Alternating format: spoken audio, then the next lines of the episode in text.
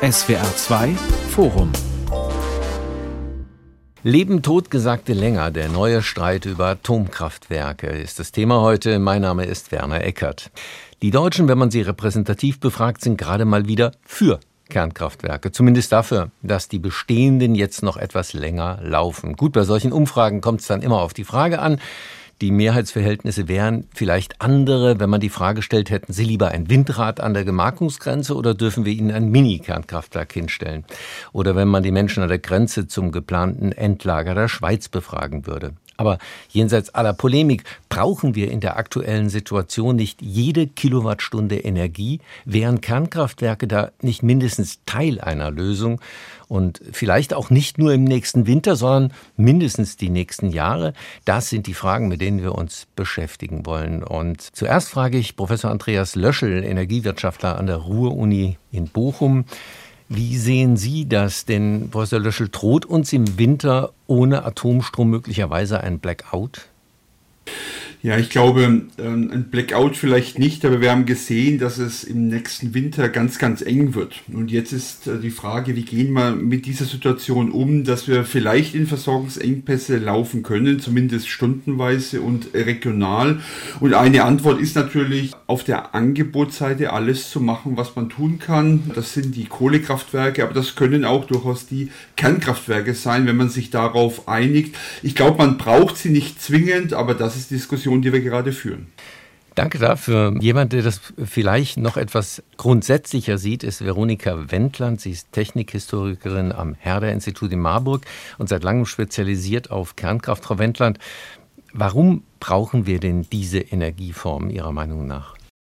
Ja, da müssen wir erstmal unterscheiden zwischen der akuten Situation, mhm. also was machen wir diesen Winter oder die nächsten drei Jahre, und dann gibt es halt noch die prinzipielle Frage. Und in der akuten Situation ist es tatsächlich so, es wird sicherlich kein Blackout anstehen, weil einfach die Regierung alles ans Netz nehmen wird, was da fossil irgendwo noch unterwegs ist. Und das sehen wir jetzt auch schon. Es werden Kohlekraftwerke aus der Reserve geholt. Es wird gesagt, das Kernkraftwerk Emsland kann vom Netz gehen. Dann nehmen wir stattdessen Ölkraftwerke, die auf Leichtern montiert sind, also eher sehr primitive Mittel. Und da sind wir genau bei dem Punkt, der auch mein Punkt ist, wenn man im kommenden Winter aber auch mittel- und langfristig Versorgungssicherheit und Klimasicherheit verbinden will, das heißt, das auch mit CO2-armen Mitteln bestreiten will, dann brauchen wir eben die Kernkraftwerke. Wenn wir mhm. die Klimaziele außen vor ließen, dann bräuchten wir sie tatsächlich nicht, aber diese Regierung ist ja schließlich als Klimaregierung angetreten. Der dritte Diskutant in dieser Runde ist Frank Ükötter, Professor für Wissenschaftsgeschichte an der Universität Birmingham. Und er hat auch ein Buch über Kernenergie in Deutschland geschrieben. Herr Ükötter, Sie nennen darin den Atomausstieg einen Erfolg der bundesdeutschen Verhandlungsdemokratie. Jetzt ganz ehrlich, zeigt der Demos, also das Wahlvolk, Ihnen da nicht gerade den Stinkefinger?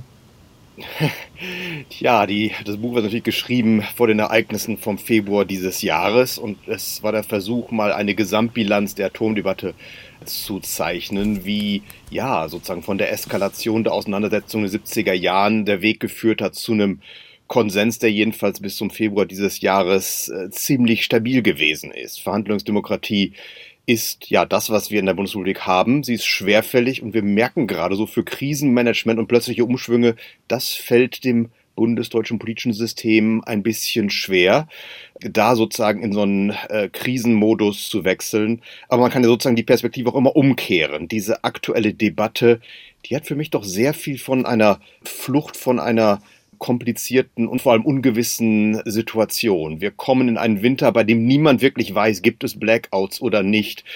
Klappt es mit dem Sparen? Wie weit müssen wir uns einschränken? Wie tief wird die Delle in der Wirtschaftsentwicklung? in solchen Situationen hat es immer so eine gewisse tröstende Wirkung, wenn man auf Dinge zurückgreift, die man kennt. Und mhm. ja, Atomdebatte kennt man. Jeder, der über 30 ist, hat eine Meinung über Atomenergie, die aus langen Debatten, aus vielen Erfahrungen gewachsen ist. Und das hat etwas seltsam Tröstendes, in diese Gewissheiten zurückzufallen. Aber mit der Energieversorgung der Zukunft hat das eigentlich nicht sehr viel zu tun. Das werden wir später in dieser Sendung diskutieren. Lassen Sie uns anfangen mit diesem Winter. Das ist die akute Situation, wie Frau Wendland ja gesagt hat. Was können denn Atomkraftwerke? Wir haben noch drei momentan am Netz Zwei sollen möglicherweise als Reserve zur Verfügung stehen in den Monaten bis April. Was können denn Kernkraftwerke eigentlich wirklich leisten in dieser Situation? Wir haben eine Gaskrise in allererster Linie. Wir haben vielleicht auch eine Stromkrise in zweiter Linie. Professor Löschel, als Energiewirtschaftler geht die Frage erstmal an Sie. Ja, also Sie haben es richtig gesagt, wir haben eine Gaskrise. Ne? Das heißt, wir ähm, sollten eigentlich den Schwerpunkt unserer Anstrengungen auch in der politischen Diskussion tatsächlich darauf richten, wie können wir die Gaspreise runterbekommen. Das bedeutet, wie kann man da Angebot hochbekommen und Nachfrage runter. Letzteres besonders wichtig. Wir äh, haben aber, das haben wir gerade gehört, politisch häufig eine andere Schwerpunktsetzung und wir diskutieren jetzt eben den Strompreis, der jetzt ähm, wie gesagt, eigentlich vom Gas abhängt und wir nicht das richtige Ursachenmanagement hier haben, sondern eher an den Symptomen äh, arbeiten. Und da passt dann diese Atomdebatte richtig gut rein. Das macht äh, Spaß, sich politisch zu streiten, aber es ist eigentlich der falsche Schwerpunkt.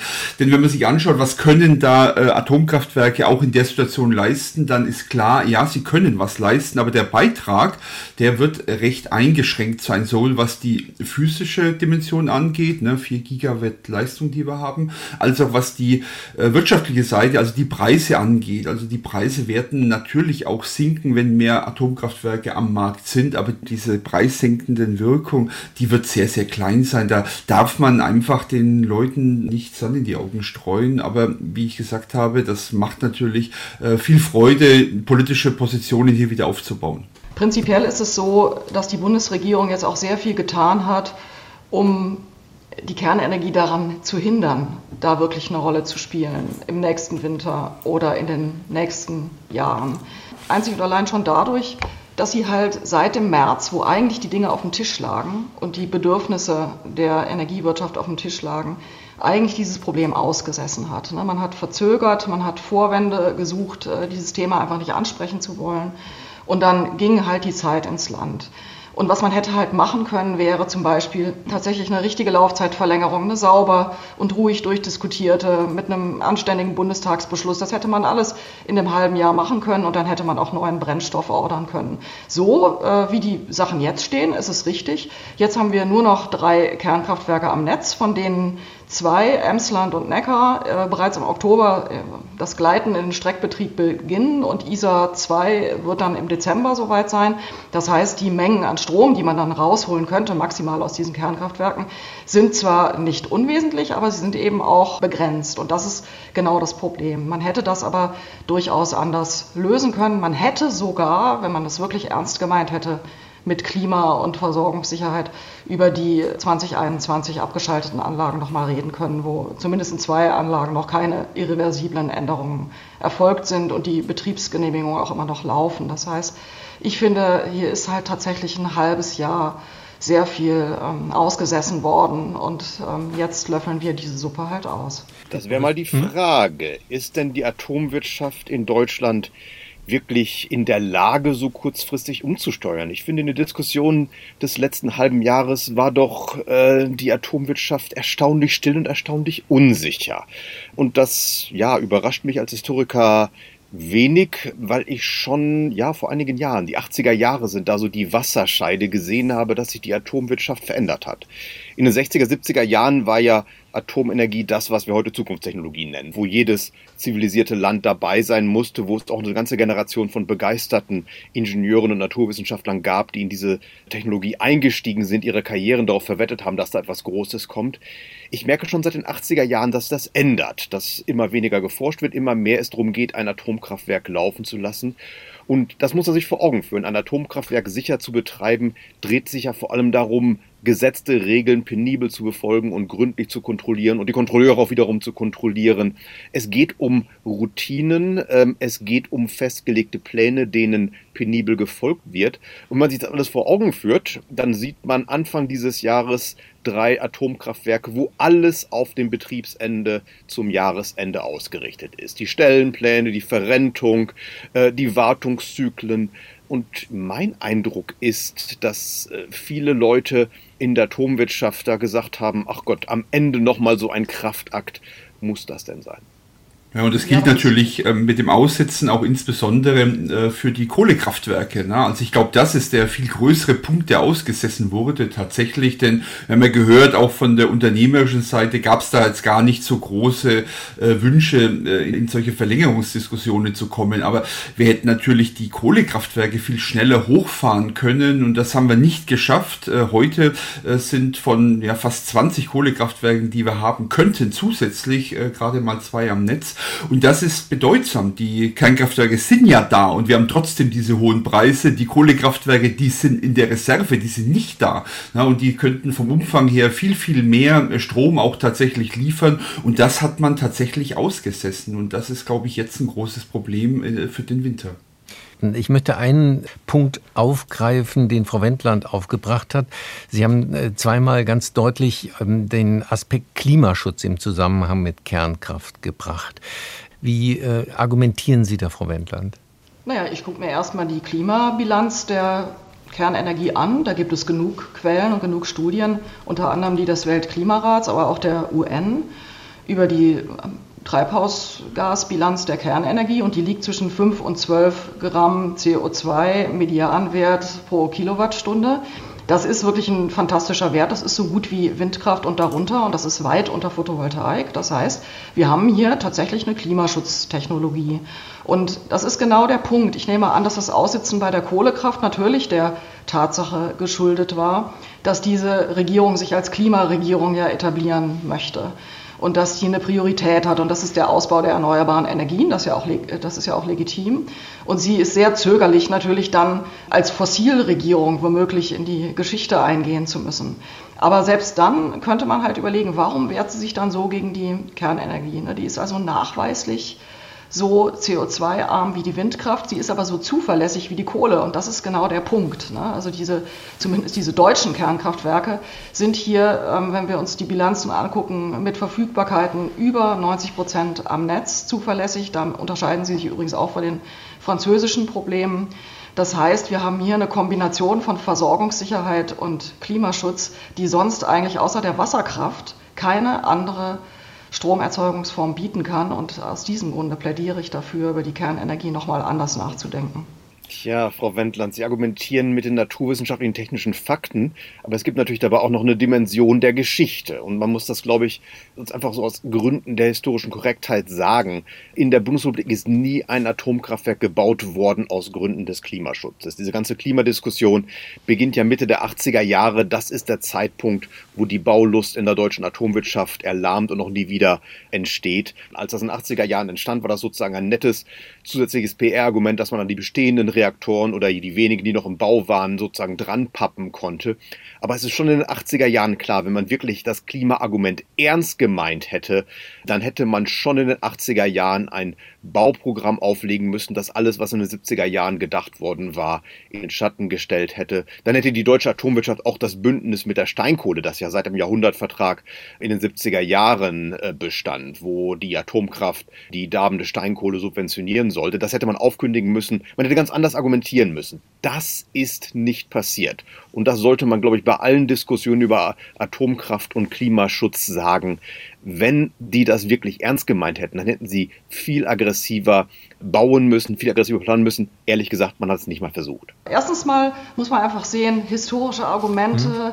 sind nicht so valide, wenn sich einfach die Randbedingungen so krass ändern, wie wir das einfach mit der Klimakrise mhm. haben. Da muss man einfach nochmal überprüfen, sind die Prämissen jetzt noch richtig. Und das mhm. Zweite ist eben, das historische Argument kann man genauso kritisch anwenden gegenüber den Akteuren der Energiewende, die von vornherein immer die Energiewende und den Aufbau dieser ja sehr auf volatile erneuerbare Energien setzenden neuen Energiewirtschaft implizit immer auf das fossile Backup gesetzt haben. Das waren die Grünen, die die Steinkohle, die Braunkohle und das Gas immer als kleineres Übel akzeptiert haben, genauso wie die SPD, die das ganz aktiv betrieben hat, inklusive wir sehen, dass die Verstrickung in Gazprom und deswegen kann man sagen, man kann aus dieser Geschichte eher lernen, was dafür gigantische Fehler gemacht wurden, auch wenn, da gebe ich äh, Herrn Herrn Ükötter den Punkt, natürlich, die Klimakrise damals äh, nicht die Rahmenbedingung war, aber ich erinnere daran, dass Kanzler Schmidt zum Beispiel schon um 1980 mit dem Klimaargument tatsächlich sein Atomprogramm, was er dann nicht durchsetzen konnte, begründet hat.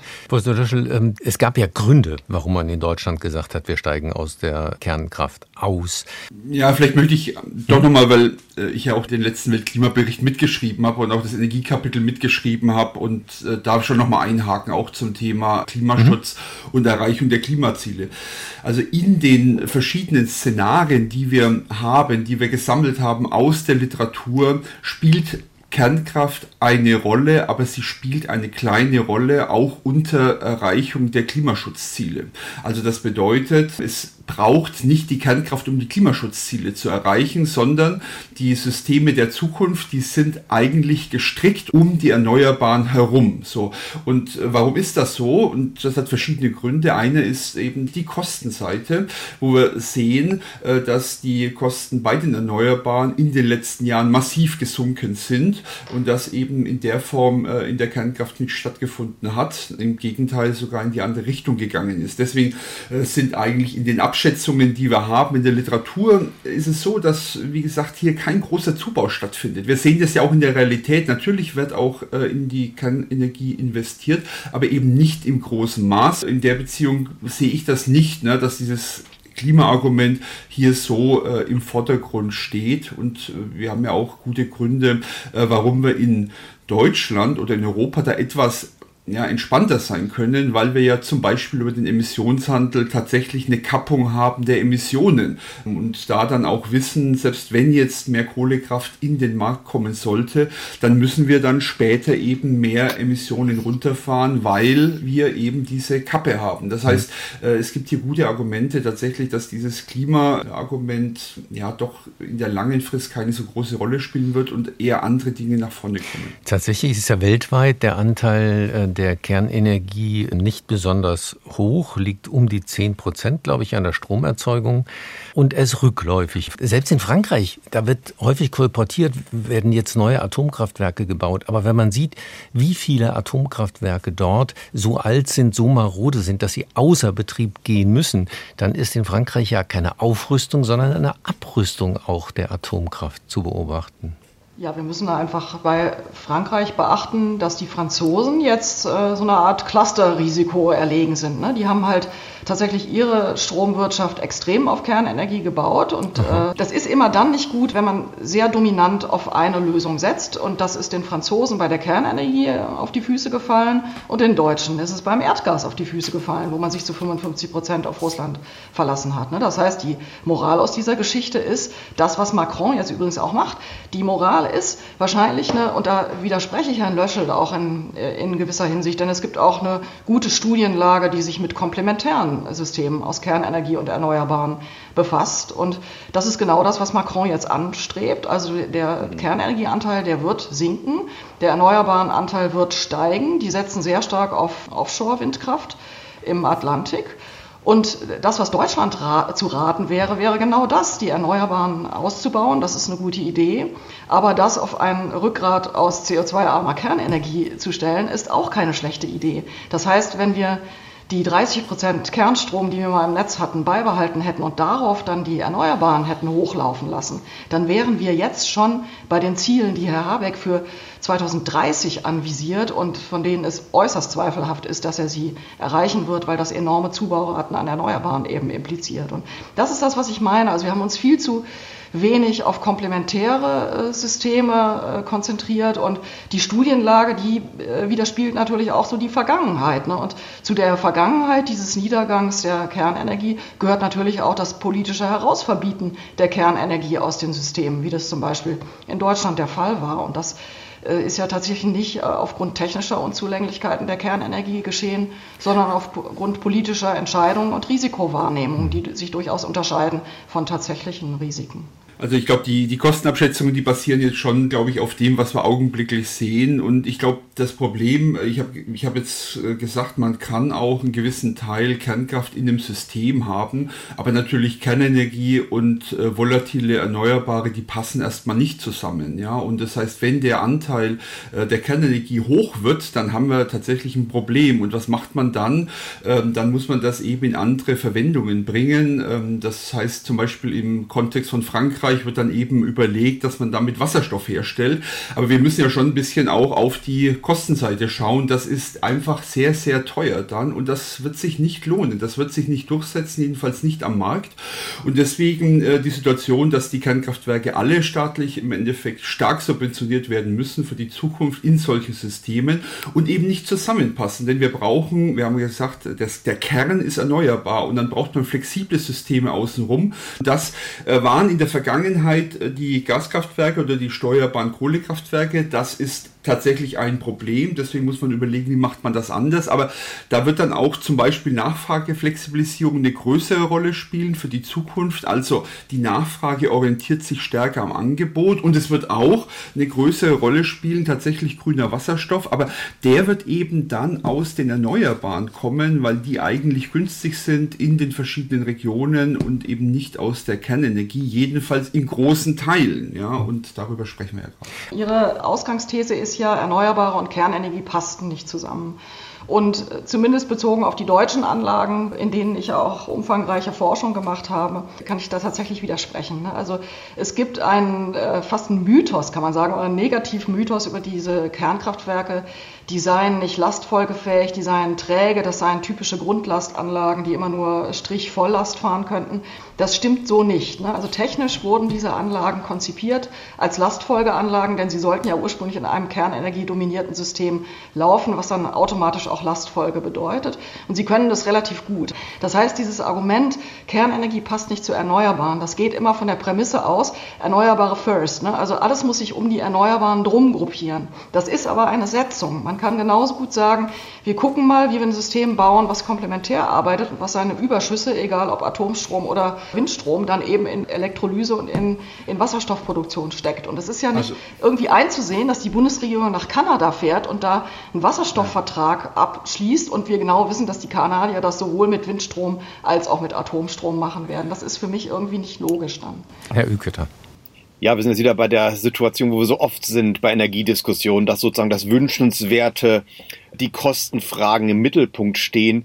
So wird Energiepolitik nicht gemacht, so werden nicht Entscheidungen getroffen. Da geht es um Fahrtabhängigkeiten, da geht es um Macht, da geht es um Expertennetzwerke oder auch deren Niedergang. Ich meine, wenn wir nach Frankreich schauen, wir sehen da einen sehr mächtigen Atomsektor, der zwar massive technische Probleme hat. Diese Korrosionsprobleme sind ja so verbreitet, dass man von einem Systemfehler äh, reden muss, nicht irgendwie von kleinen Problemen bei einzelnen Anlagen. Aber dieser nukleare Komplex war in den letzten Jahrzehnten so mächtig, dass er das Entstehen einer alternativen Stromversorgung, eben Wind und Solar, doch äh, weitgehend unterbinden konnte. Und ich glaube, die Initiative von Macron, die immer so als Pro-Atom-Initiative galt, der Ausbau der Erneuerbaren war ein Kernelement dieser Strategie. Und ich glaube, wenn jetzt mal diese Blockadehaltung der Atomwirtschaft sozusagen unterlaufen wird und der Ausbau der Erneuerbaren in Frankreich erstmal in Gang kommt, können wir gut aus dem Szenario vorstellen, ähm, dass dann der Ausbau von weiteren Atomkraftwerken hinten angestellt wird. Ich könnte mir sogar vorstellen, dass das die Idee von Macron war. Ich habe jetzt niemanden im Élysée-Palast, der nicht anrufen könnte.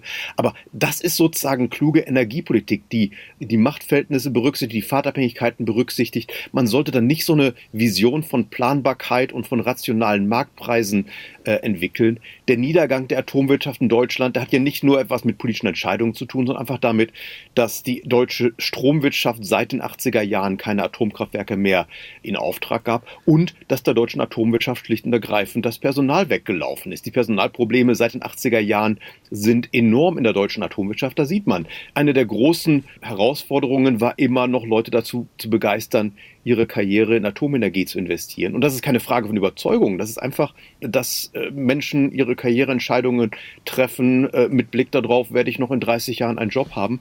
Also es müssen sehr viele Dinge zusammenpassen. Und da sollte man nicht sich so eine Vorstellung von freien Entscheidungen und von rationalen Marktpreisen ähm, ja, aber, suggerieren. Aber Aber die, die Investitionen werden ja schon getroffen irgendwie mhm. von privaten Akteuren. Ne? Und die privaten Akteure haben da relativ klar deutlich gemacht, wo sie die Zukunft sehen. Und man muss sich sonst eben gegen die Märkte stellen. Und das wird schwierig und das wird teuer und das wollen eben viele Regierungen dann auch nicht machen. Wie, wie kommt es dann aber dazu, dass sich äh, andere Staaten anders entscheiden? Also äh, Flamanville in, in Frankreich dauert viel länger, als man bauen wollte, wird viel, viel teurer, als man äh, veranschlagt hatte. Das gleiche gilt für Hinkley Point in Großbritannien.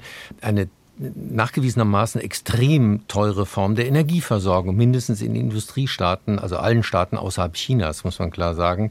Welche Gründe gibt es dann, dass Atomkraft trotzdem versucht wird, am Leben zu halten? Ich glaube, es ist einfach die Trägheit des Apparates. Wenn man, einen, man sich vor Augen stellt, Atomenergie, da geht es äh, um Milliardeninvestitionen, es geht um abertausende Experten, es geht um staatliche Bürokratien, die alle darauf ausgerichtet sind, weiter Atomkraft zu betreiben.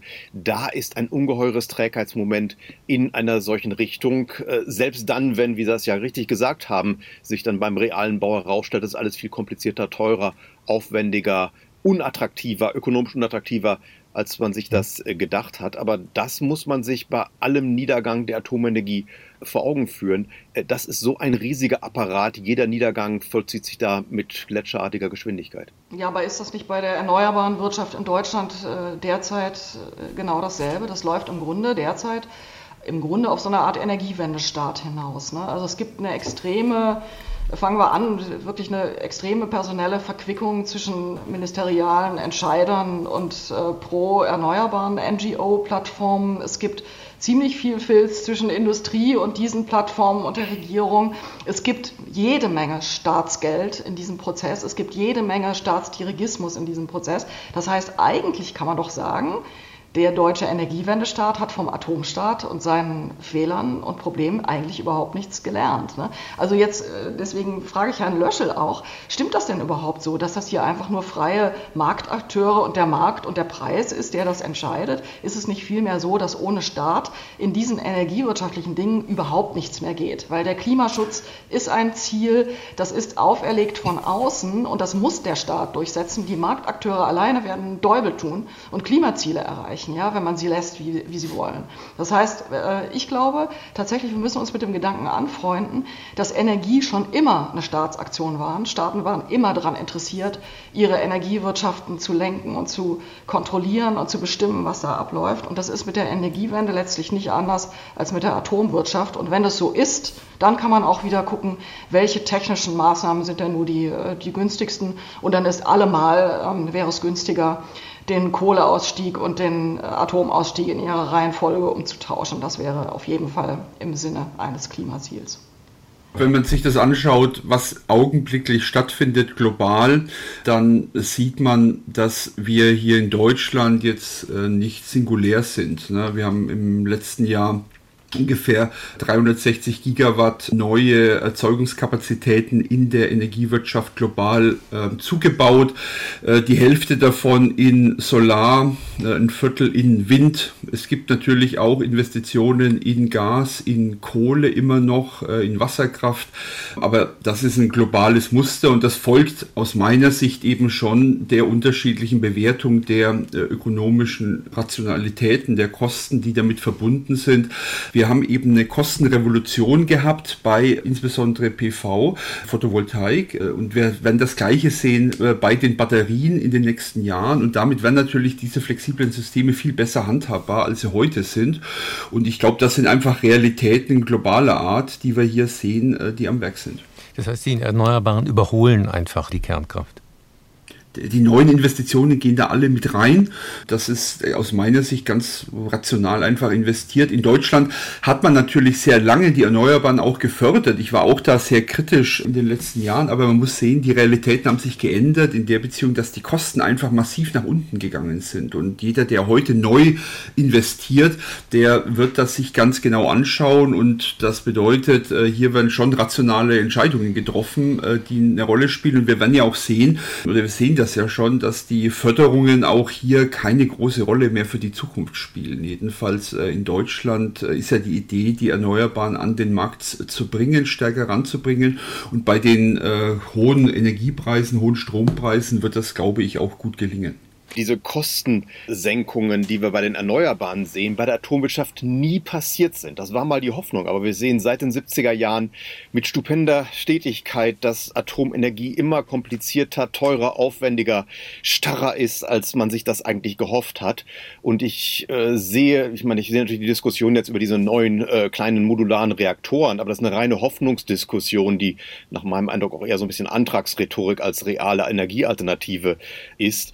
Diese Hoffnung, es könnte da mal so ein Effizienzsprung kommen, hat sich über ja die fast sieben Jahrzehnte, die wir jetzt Atomenergie haben, nicht bewahrheitet.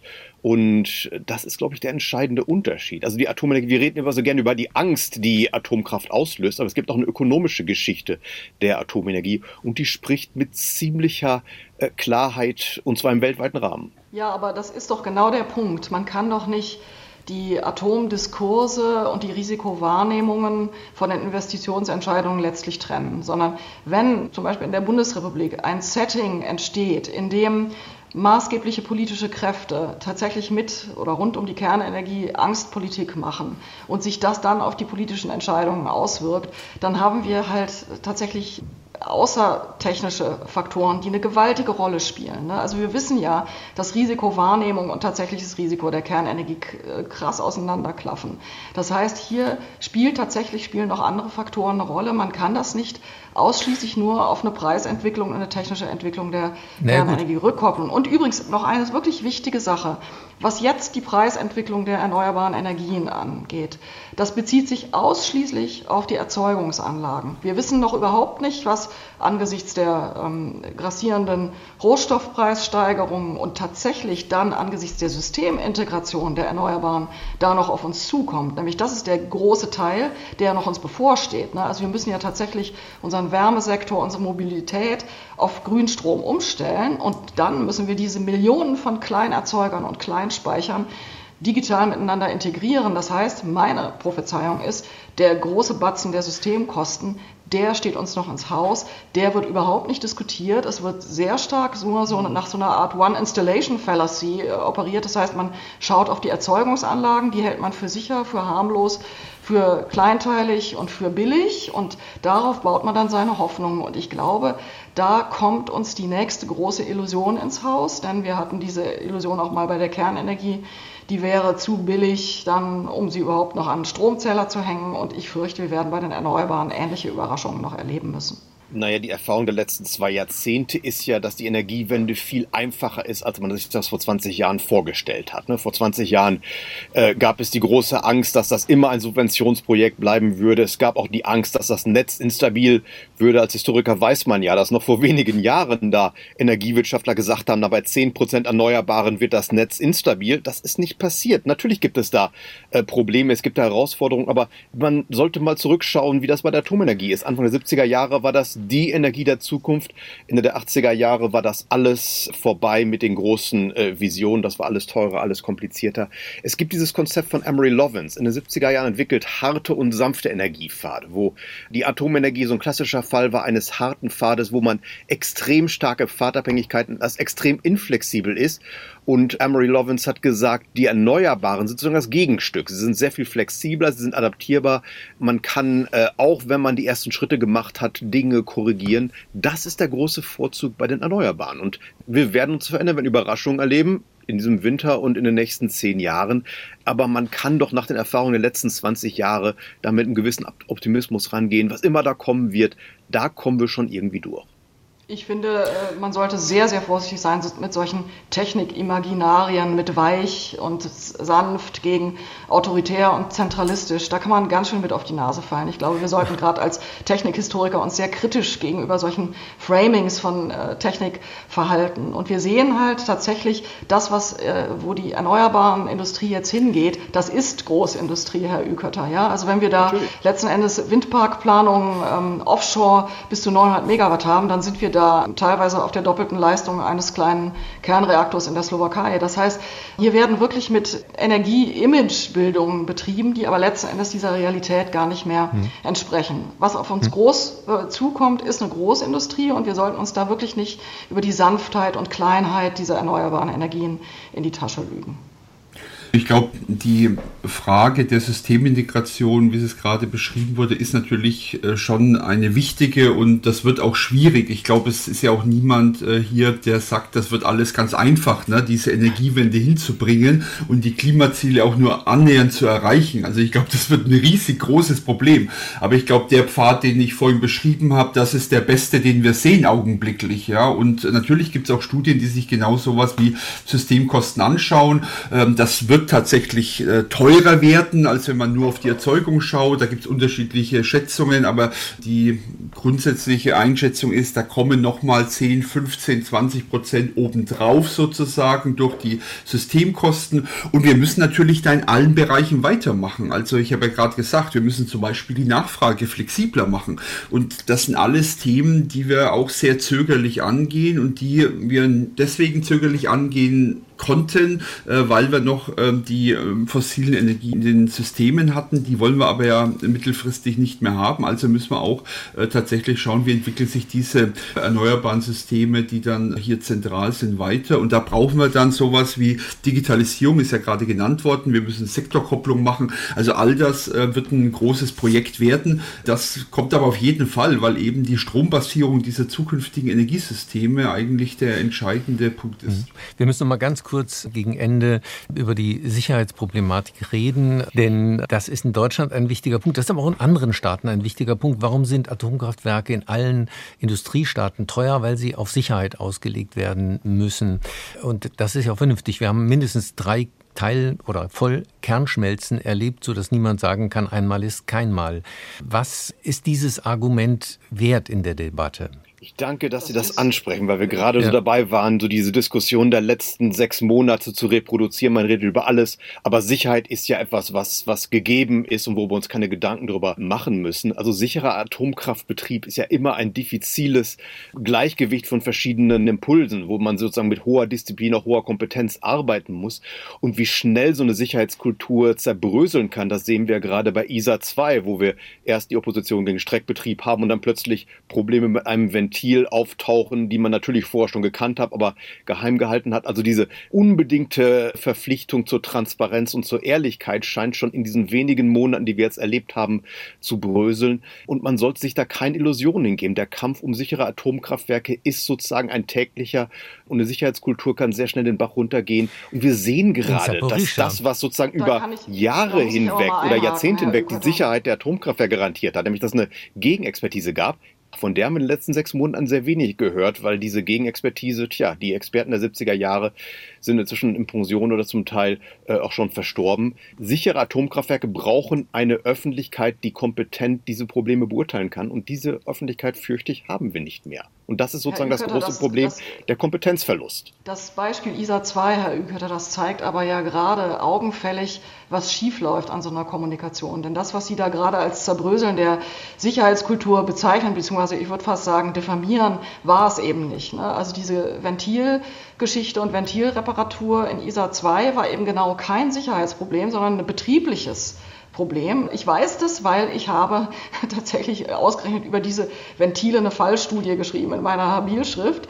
Und es ist tatsächlich da so, dass äh, diese sogenannte Ventilleckage eine betrieblich vorgesehene Leckage ist, die aber steigt und man muss das dann irgendwann nachstellen. Und der einzige Grund, warum man das jetzt aufgebracht hat, war, dass dieses Nachstellen dann im späten Dezember oder Januar fällig wäre und dann mitten in diesen eventuellen Streckbetrieb fallen würde. Und nur deswegen hat man gesagt, man zieht das vor. Ne? Das heißt, mhm. ich sehe hier, dass die Wahrnehmung dieser Sachverhalte, wenn sie dann verfälschend dargestellt wird, und das hat Herr Ükötter gerade vorgeführt, wie man das dann tatsächlich schon zu einem Sicherheitsproblem aufrüsten kann in der Diskussion, das genau ist das Problem in der deutschen Atomdiskussion, dass da eben nicht die Evidenz eine Rolle spielt, sondern wirklich sehr stark das Framing. Und da würde ich mich dann tatsächlich auch als, also wirklich jetzt mal als Kennerin dieser Anlagen dann auch dagegen verwehren, dass man das so framet. Das geht so einfach ja. nicht.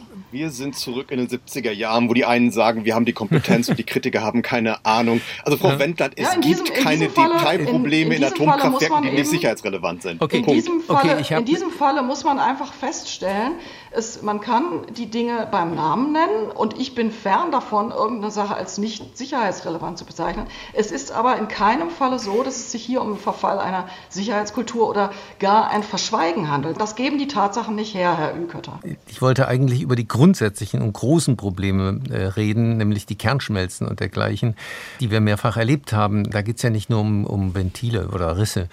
Professor Löschel, das war in Deutschland das zentrale Argument. Fukushima, wir erinnern uns, warum überhaupt ähm, abgeschaltet worden ist. Gilt das alles nicht mehr? Also da muss ich sagen, als Ökonom kann ich nicht so viel beitragen, weil da geht es um die Bewertung von Ereignissen hm. mit sehr, sehr kleiner Wahrscheinlichkeit und immensen Schäden. Und aus meiner Sicht äh, ist da das ökonomische Handwerkszeug tatsächlich äh, noch nicht so entwickelt, wie man das vielleicht gerne hätte. Man kann das nicht einfach irgendwie abdiskontieren oder irgendwie so. Ähm, das bedeutet, das sind schon gesellschaftliche Entscheidungen, die dann getroffen werden müssen. Das lässt sich jetzt im Kern aus meiner Sicht nicht ökonomisch beantworten beantworten. Dann habe ich jetzt für den Schluss noch eine Bitte, dass wir uns äh, versuchen, mit der Zukunft zu befassen. Äh, es gibt ja äh, durchaus die Idee, mehr und neue Atomkraftwerke zu bauen. Da gibt es auch neue Konzepte. Das sind einmal diese kleinen Reaktoren und sind ähm, Reaktoren der sogenannten vierten Generation, also mit anderen Konzepten. Die Flüssigsalzreaktoren etwa Darauf ruhen ja einige Hoffnungen. Wenn man das jetzt mal abschichtet und unter dem Klimaaspekt, den wir vorhin schon mal hatten, anguckt, hat irgendetwas davon eine Relevanz, dass man als Lösung auf Atomkraft setzen könnte? Denn die Klimakrise ist ja eine relativ schnell eintretende Realität, wie wir aus den Berichten des Weltklimarats gelernt haben. Ja, also meine Prognose ist, dass jetzt für diese akuten Eingriffe in diesen Klimakampf, sagen wir es einfach mal so, tatsächlich diese Small Modular Reactors oder Generation 4 erstmal Anlagen sind, die nicht direkt eingreifen können. Also wir erwarten, wenn überhaupt, dass da am Markt sich da vielleicht dann in 20 Jahren da wirklich was etabliert. Das heißt, wenn Kernenergie ähm, jetzt mittelfristig gebaut wird, dann werden das die bekannten Druckwasserreaktoranlagen fortgeschrittener Generation sein. Das heißt, äh, große Druckwasserreaktoren mit ähm, erweiterten Sicherheitssystemen, vor allen Dingen passivisierten Sicherheitssystemen. Das ist dann ein technischer Fortschritt. Das ist aber kein Weggehen von der äh, kerntechnischen Tradition, wie sie bis jetzt betrieben wurde. Deswegen bin ich tatsächlich eher skeptisch, dass sich da technisch in den nächsten Jahren akut was an dieser Situation ändert.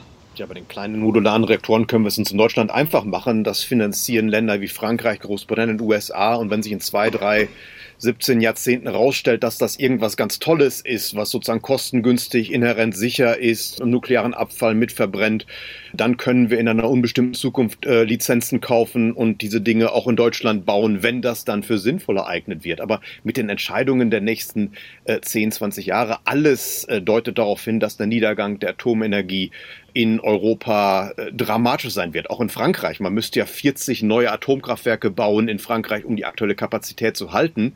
Niemand geht davon aus, dass irgendwas in dieser Größenordnung gebaut wird. Aber das finde ich sozusagen die große Gefahr, dass wir zwar noch einen nuklearen Sektor haben, aber er schrumpft, es kümmern sich immer weniger Leute drum. Es gibt auch in der Zivilgesellschaft immer weniger Leute, die die Expertise haben, sich mit den Gefahren dieser Atomkraftwerke zu beschäftigen. Also alle reden immer vom Atommüll, wenn es um Atomkraft geht. Für mich ist der Kompetenzverlust in der Zivilgesellschaft eigentlich das äh, Besorgniserregende, denn das wissen wir aus der Geschichte der Atomkraft.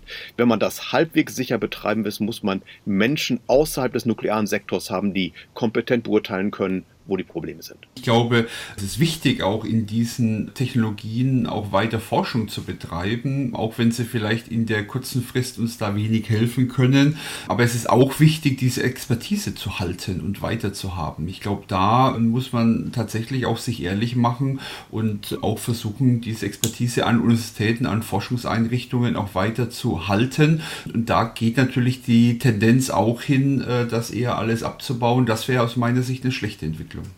Aber das heißt schon, dass unter Klimaschutzaspekten auf absehbare Zeit Atomkraft keinen Beitrag in Deutschland zumindest leisten wird. Also ich glaube, die Atomkraft wird auch in absehbarer Zeit keinen großen Beitrag global leisten können. Natürlich ist das eine der Antworten, aber es ist eben eine der Antworten, die sich einpassen wird in solche Systeme. Und wir haben ja heute den Anteil von 10% der Kernkraft und alle Szenarien, die schauen eigentlich dann auch auf solche Anteile auch für die Zukunft. Das bedeutet, ja, es wird auch Kernkraft in Zukunft geben, aber nein, das wird nicht die beherrschende Technologie werden. Das war das SWR2 Forum Leben totgesagte länger, der neue Streit über Atomkraftwerke. Und gesprochen haben wir mit Veronika Wendland, Technikhistorikerin am Herder-Institut in Marburg, mit Professor Andreas Löschel, Energiewirtschaftler an der Ruhr-Universität Bochum und mit Frank Ükötter, Professor für Wirtschaftsgeschichte an der Universität Birmingham. Mein Name ist Werner Eckert.